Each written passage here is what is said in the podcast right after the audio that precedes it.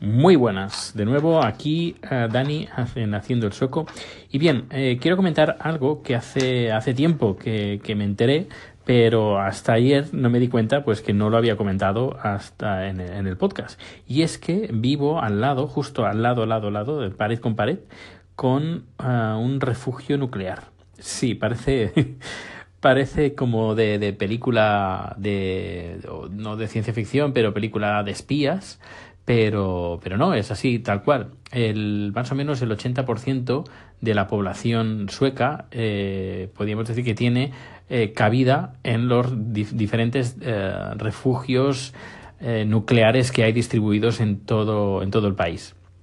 Hay además una ley que obliga a cualquier edificio que tenga más de mil metros cuadrados, pues a que tenga una zona reservada para un refugio nuclear. Hay diferentes tipos de refugios nucleares con más o menos eh, resistencia de, por presión. Eh, si, no, si no estoy equivocado, el mínimo que, que pide es un, un bar, un, que es una, es una medición de, de presión de un, de un bar. Y eh, los hospitales, por ejemplo, piden de que sea de tres, de tres bares. Yo el que tengo, supongo que yo no lo, no lo hemos probado, eh, pero el que tenemos justo al lado de nuestro apartamento, eh, pues eh, está señalizado con una especie como de triángulo, si no me equivoco, de color naranja. Y ahí, pues si pasara algo, aún los rusos intentaran invadir Suecia lanzando misiles nucleares, pues yo lo tengo, a, el refugio lo tengo al ladito de casa. Eh, también leí que mm, recientemente que quieren subir, quieren aumentar el número de, de refugios porque en los últimos años la población de, de Suecia pues se ha incrementado de forma bastante importante, pues sobre todo por la inmigración y además es un país que es más o menos tan grande como España y tiene cuatro veces menos la población. Eh, son 10 Hace poco que, eh, creo que fue el año pasado, que alcanzamos los 10 millones de habitantes. Es decir, cuatro o cinco veces menos que, en España. Y, nada, pues, pues eso. Eh, también Suiza eh, también tiene refugios nucleares. En cambio, ahí tienen muchísimos más. Si leí también en otro artículo que tienen el 125% de la población, es decir, que incluso podrían coger, recoger un 25% de la población más de países vecinos. Aquí no, aquí llega el, el 80% y eh, tengo la suerte, que si quieres decirlo de esta manera, eh, tengo la suerte de vivir al lado de un, de un refugio de estos. Que no sé si se pueden entrar o, no, pero no sé, sería interesante.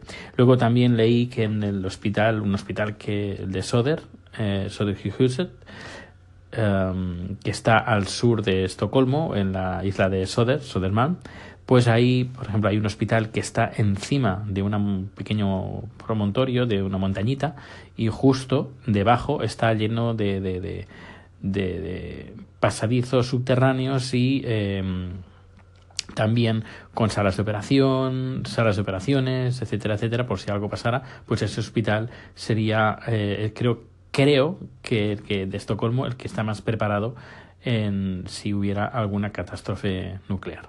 Bueno, no sé, ¿qué te ha parecido? la verdad es que es bastante curioso, ¿no? Y, y sobre todo aquí hay bastante miedo sobre todo a Rusia. A Rusia de que... Pero bueno, vaya, no creo que pase nada. Pero, pero bueno, ya sabes, nunca se sabe a veces estos políticos que se vuelven locos y empiezan a hacer cosas de locos también. Bueno, pues nada, ya iré contando porque también tengo, más adelante os contaré otra cosa de Suecia. Hasta luego. Bien, el otro tema que he dicho antes que tenía que ver con Suecia, pues no, no tiene que ver con Suecia. Lo siento.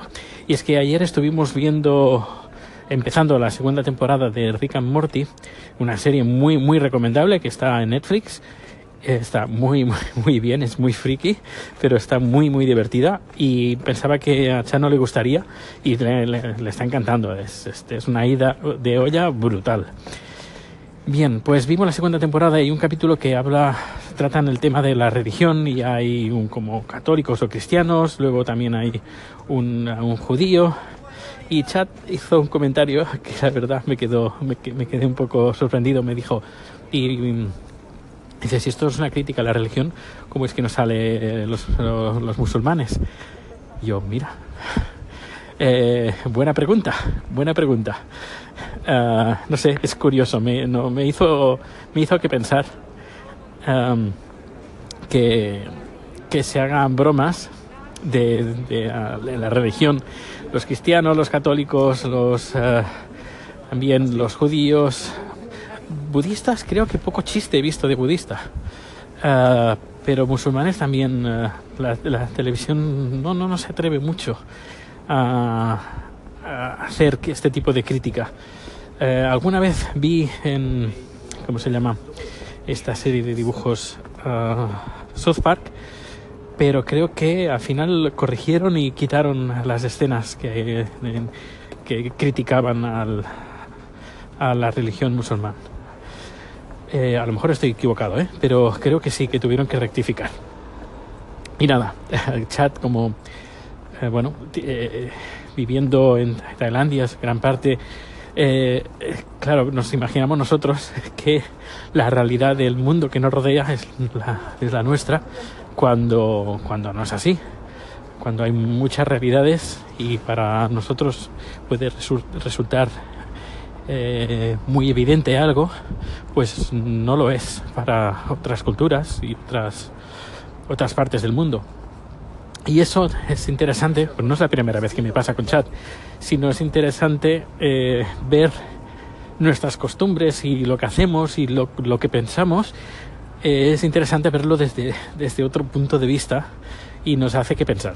Y este es un ejemplo, ¿eh? pero han habido, he tenido varios con chat eh, y es un, no sé, un aliciente extra que tiene el, el convivir con una persona con, de una cultura diferente que te, muchas veces te, te piensas cosas que, que, las das por hecho porque han sido así de toda la vida y luego lo piensas y dices, bueno, tampoco, tampoco es que sea uh, lo correcto. Bueno, no, tampoco incorrecto. O lo, lo único, lo único que, que, hay en el mundo, sino hay muchas más realidades. No sé, hoy me he puesto filosófico. Bueno, pues nada, voy a buscar el coche. Hasta luego.